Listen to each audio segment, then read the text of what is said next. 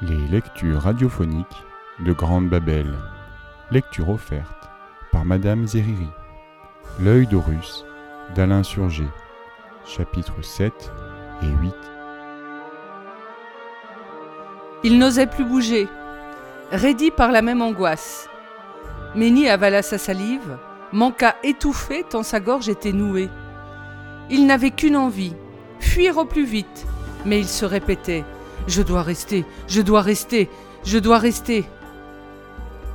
Touilly était aussi pâle que lui, les dents serrées pour éviter qu'elle ne s'entrechoquent. C'est l'eau qui gronde, bredouilla Méni. Ce n'est pas Sobek qui ronfle. Touilly eut une mimique pour dire qu'elle n'entendait pas à cause du fracas de la cascade. L'adolescent haussa les épaules. Tant pis, il n'avait pas envie de s'égosiller. Ils restèrent là, pantelants, hésitant à pénétrer dans la demeure du dieu. La jeune fille le poussa légèrement dans le dos. Il fallait réagir, entrer ou repartir. Ménie lui jeta un regard de chien battu, incapable de prendre sa décision. Touilly était plus résolu. Montrant la grotte, elle lui fit signe de passer le premier.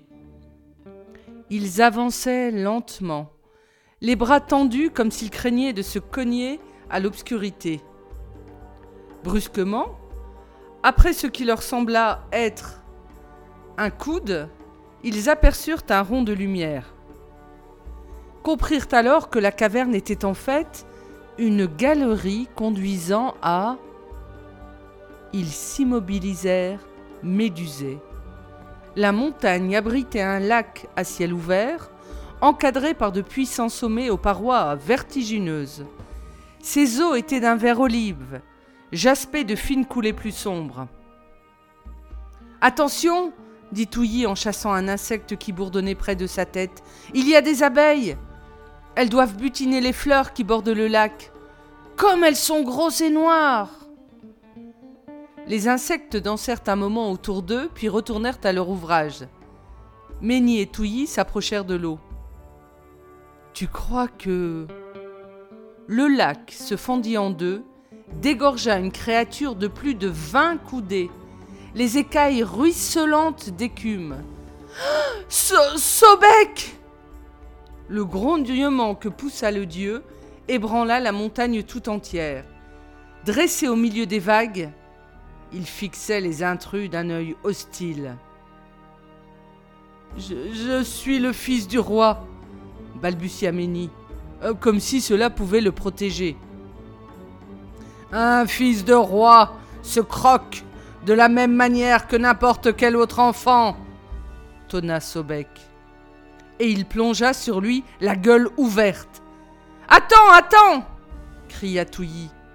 Ne veux-tu pas savoir pourquoi nous te cherchons? Le dieu retint son geste, balança sa lourde tête en la toisant. Soit, parlez. Rassemblant son courage et ses mots, Méni lui promit ses dix plus belles vaches à chaque crue, s'il consentait à retenir ses armées de crocodiles. Je hais les vaches. Elles ont un goût de lait, d'herbe et de bouse. Euh, de lui bâtir un palais à la mesure de. J'ai la montagne. Peux-tu dresser des piliers plus hauts que ces sommets?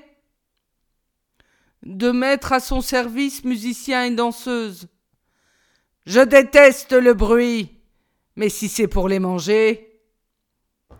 De sorte que tu n'as besoin de rien, intervint Touilly, prévoyant que le crocodile allait fondre sur eux. Mais peux-tu nous expliquer pourquoi tu sens aussi mauvais? Comment? s'étrangla le divin animal.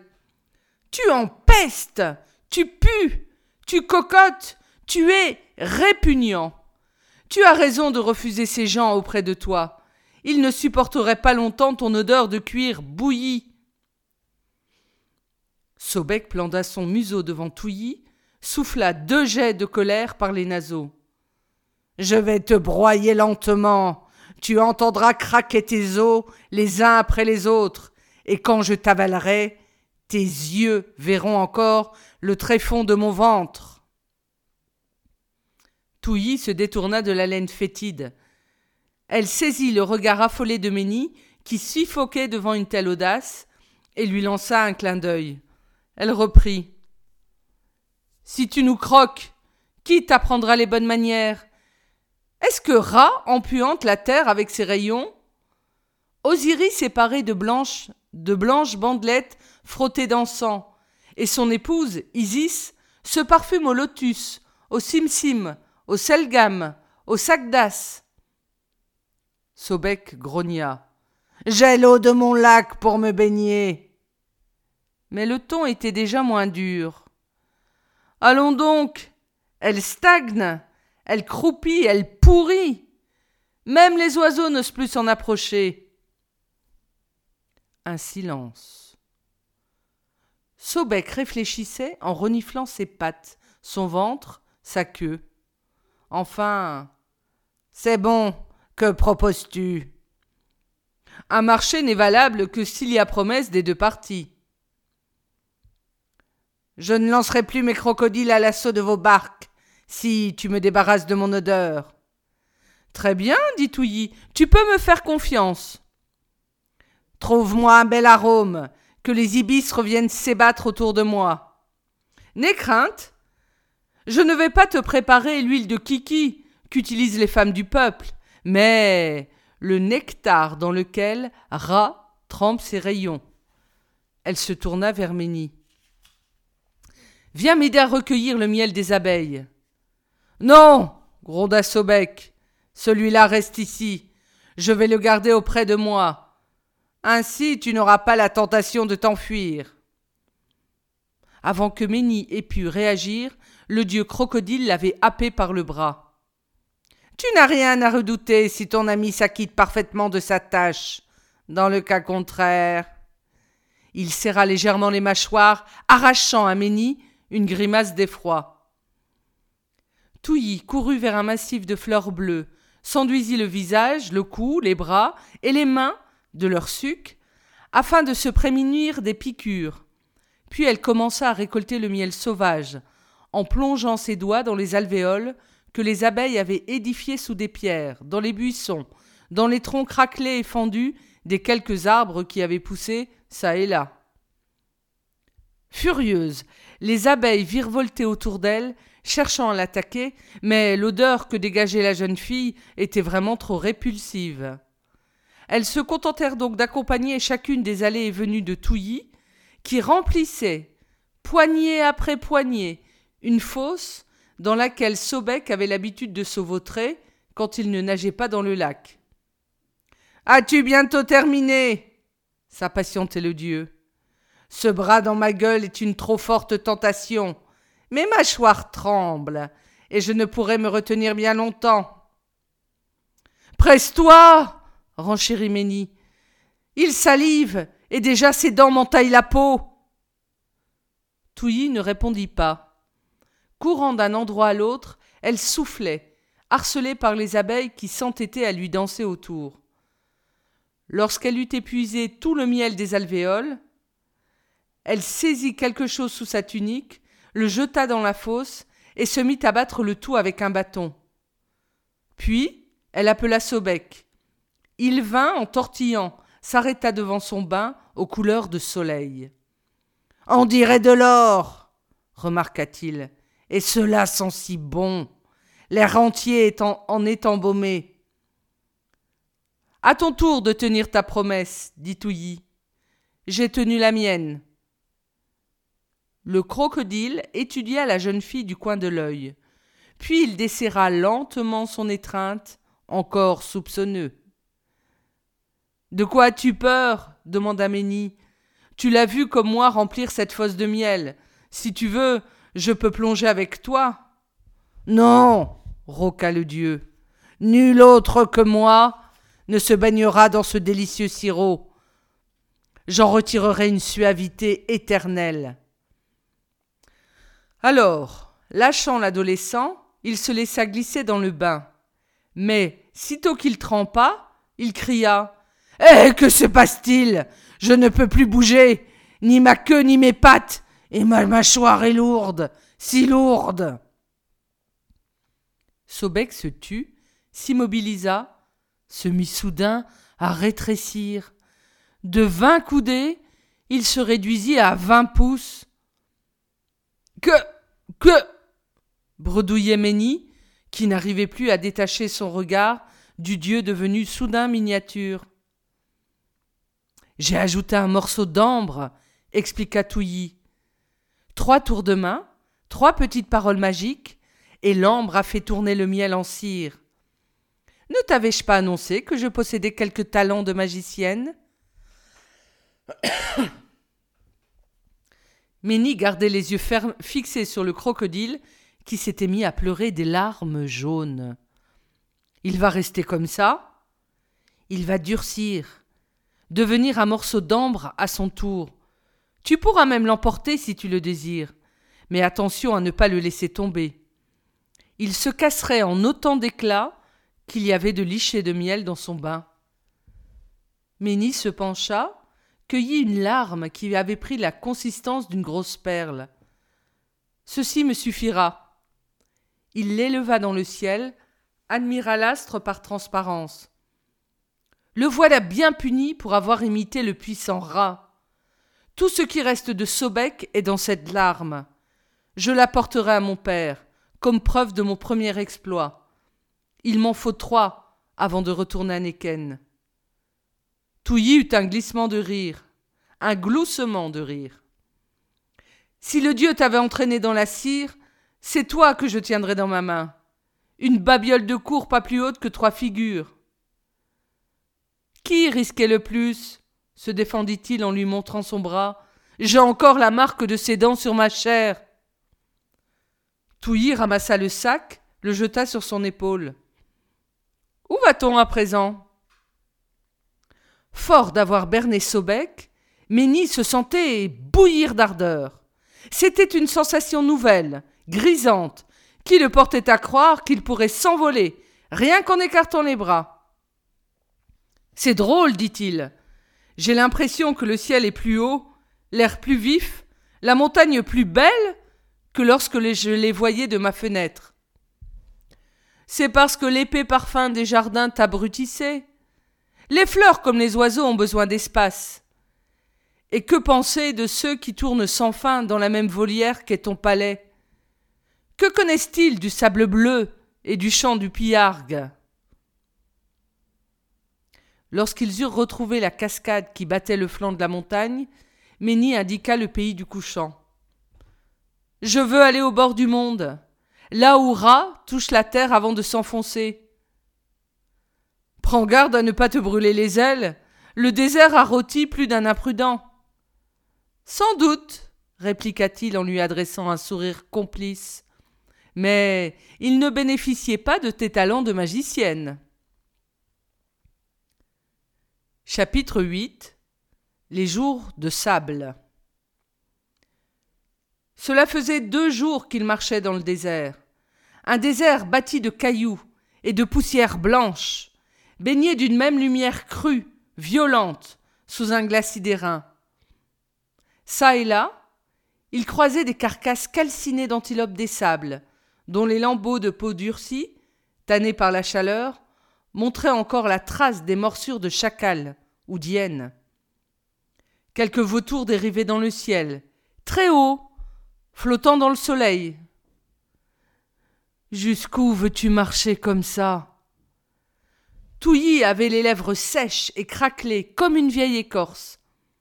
Elle pressa sa main dessus, croyant que les mots les avaient fait saigner.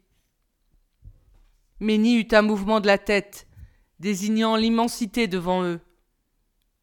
Je veux voir l'endroit où Ra brûle la terre quand il descend sur elle, et rapporter ses cendres. Chaque soir, le soleil enflamme le sol au même endroit, mais j'ai l'impression que l'horizon recule au fur et à mesure que nous avançons. C'est impossible, décréta Ménie, car si tel était le cas, nous sentirions la terre bouger. Que feras-tu si tu ne trouves rien? Tu ne vas pas marcher jusqu'à ta vieillesse? Je ne sais pas ce qui est le plus pénible, le poids écrasant de ce désert ou celui de tes incessantes jérémiades. Touilly haussa les épaules, le suivit vers un bouquet d'acacias dont les fleurs jaunes ressemblaient à des essaims. Ils se laissèrent tomber à l'ombre, restèrent un moment sans bouger, privés d'énergie. Je ne sens plus mes pieds, souffla Touilly, ni mes jambes, ni mon dos. Je brûle du dedans comme du dehors et. Tu as toujours ta langue, souligna Ménie. Je suis sûr qu'elle s'agite même durant ton sommeil.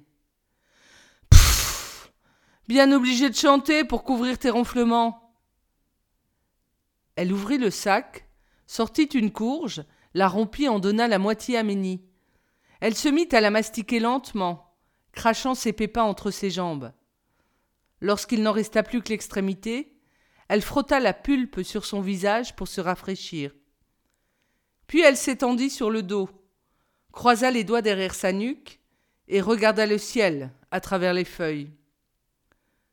N'empêche, reprit-elle au bout d'un moment, c'est grâce à ma langue que je nous ai sauvés de Sobek.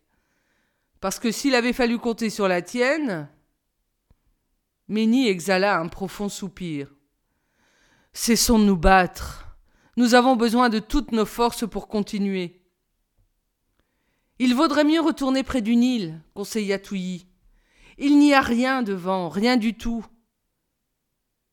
C'est au bout de l'horizon que Ra monte dans sa barque pour revenir à l'Orient. Il n'y a qu'une désolation étendue à l'infini et le vent qui chasse en traître. Le scorpion attend, caché sous les pierres, et l'hyène traîne son ricanement jaune entre les rochers. Ménie releva légèrement la tête. D'où tiens-tu cette peur du désert? Elle choisit de répondre par une pirouette. C'est le domaine de Seth. On raconte qu'ils dérobent leur ombre aux nomades, et qu'après, ils deviennent aussi transparents que l'air. Ménie se, se, dressa sur un coude pour attraper le sac. Quelque chose en tomba. Il tendit la main, se figea net. Tout Touilly Les yeux exorbités, la mâchoire crispée, il fixait un serpent qui déroulait ses anneaux gris et bleus avec une lenteur menaçante. Glacé par la fascination, il voyait le reptile onduler vers lui, sa tête dandinée à hauteur de son bras. Mort eut-il temps de penser? L'animal eut un sursaut. Sa tête fut brutalement rejetée en arrière. Son corps se contorsionna comme s'il cherchait à s'extraire d'un nœud, puis il ne bougea plus. Que Ménie perçut un froufrou derrière lui. Debout, bien campé sur ses jambes, Touilly faisait tournoyer sa fronde d'un geste désinvolte. Ramasse-le, dit-elle. Bien rôti, c'est succulent. Ne crains rien, il ne te mordra plus. Je n'ai pas peur, mentit Ménie, encore tout frissonnant. Mais je pense à ma chabaka. T'as quoi? Ma petite mangouste. Elle chassait les, les souris et tuait des serpents comme celui-ci.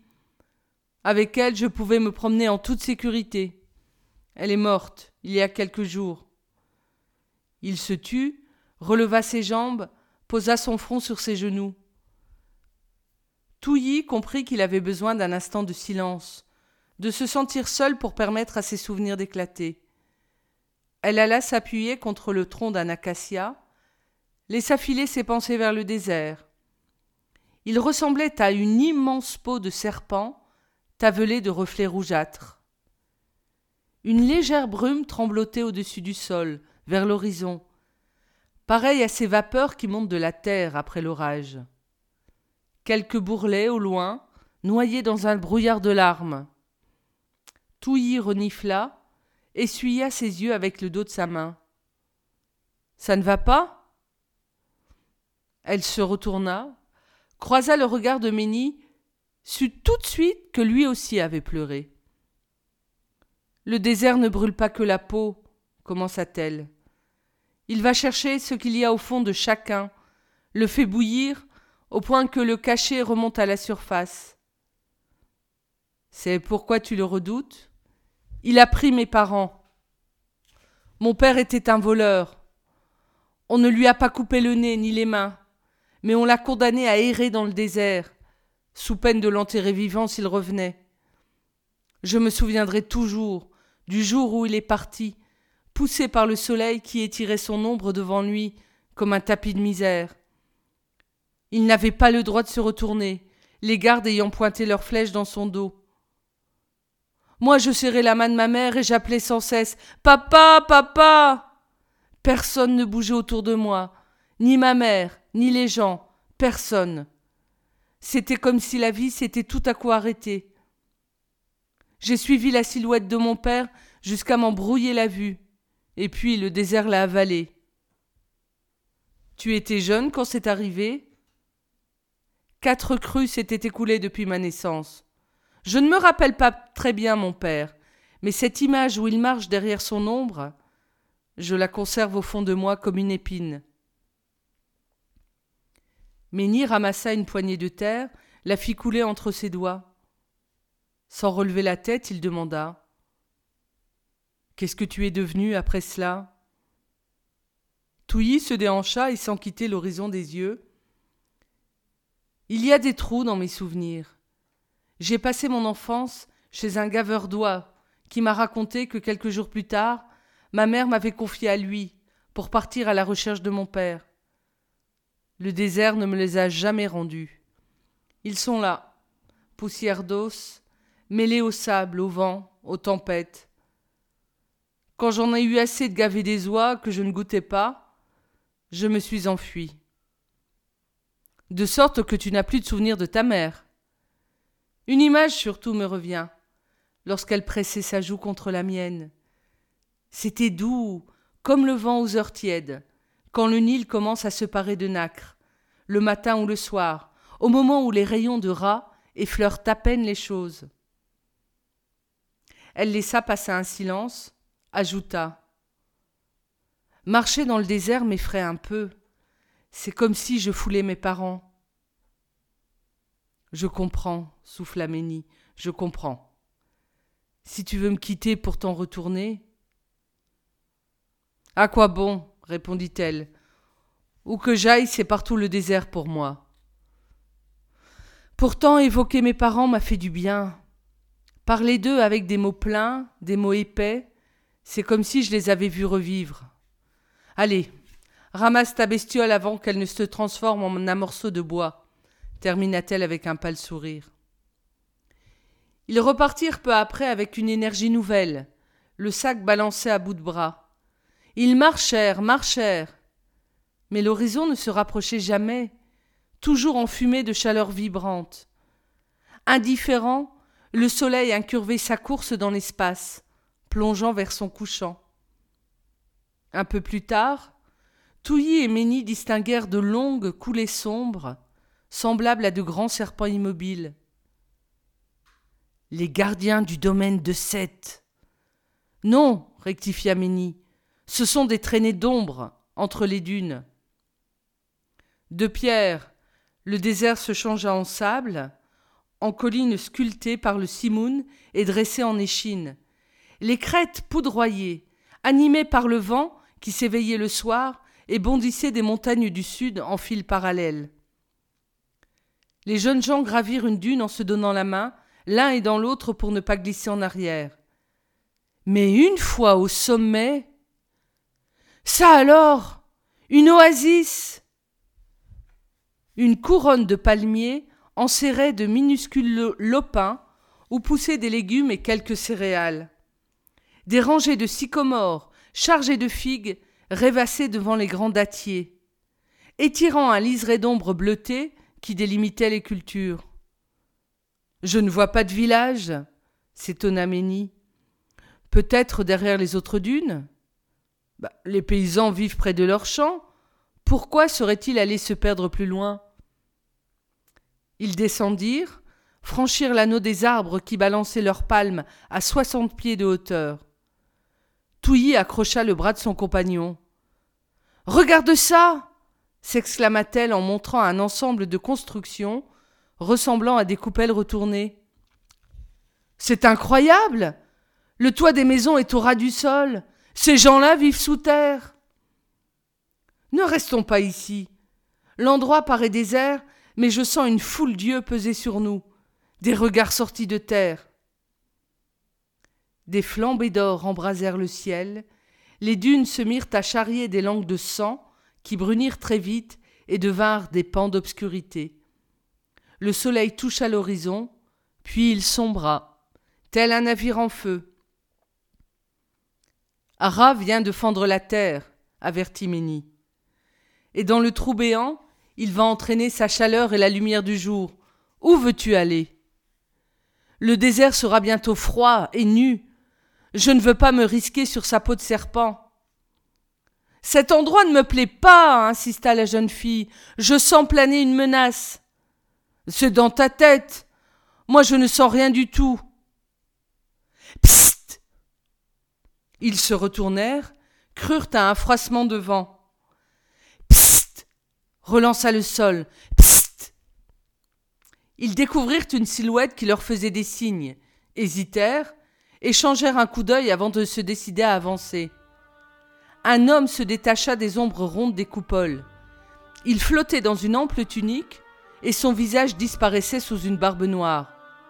Touilly nota qu'il avait un air effaré. Venez, venez les pressa-t-il. Il ne faut plus rester dehors quand le sable devient bleu. Qui êtes-vous? Il reste encore un peu de temps avant la nuit tombée. Nous sommes les Itzik, le peuple des sables. Entrez vite Il se prépare une nuit terrible Terrible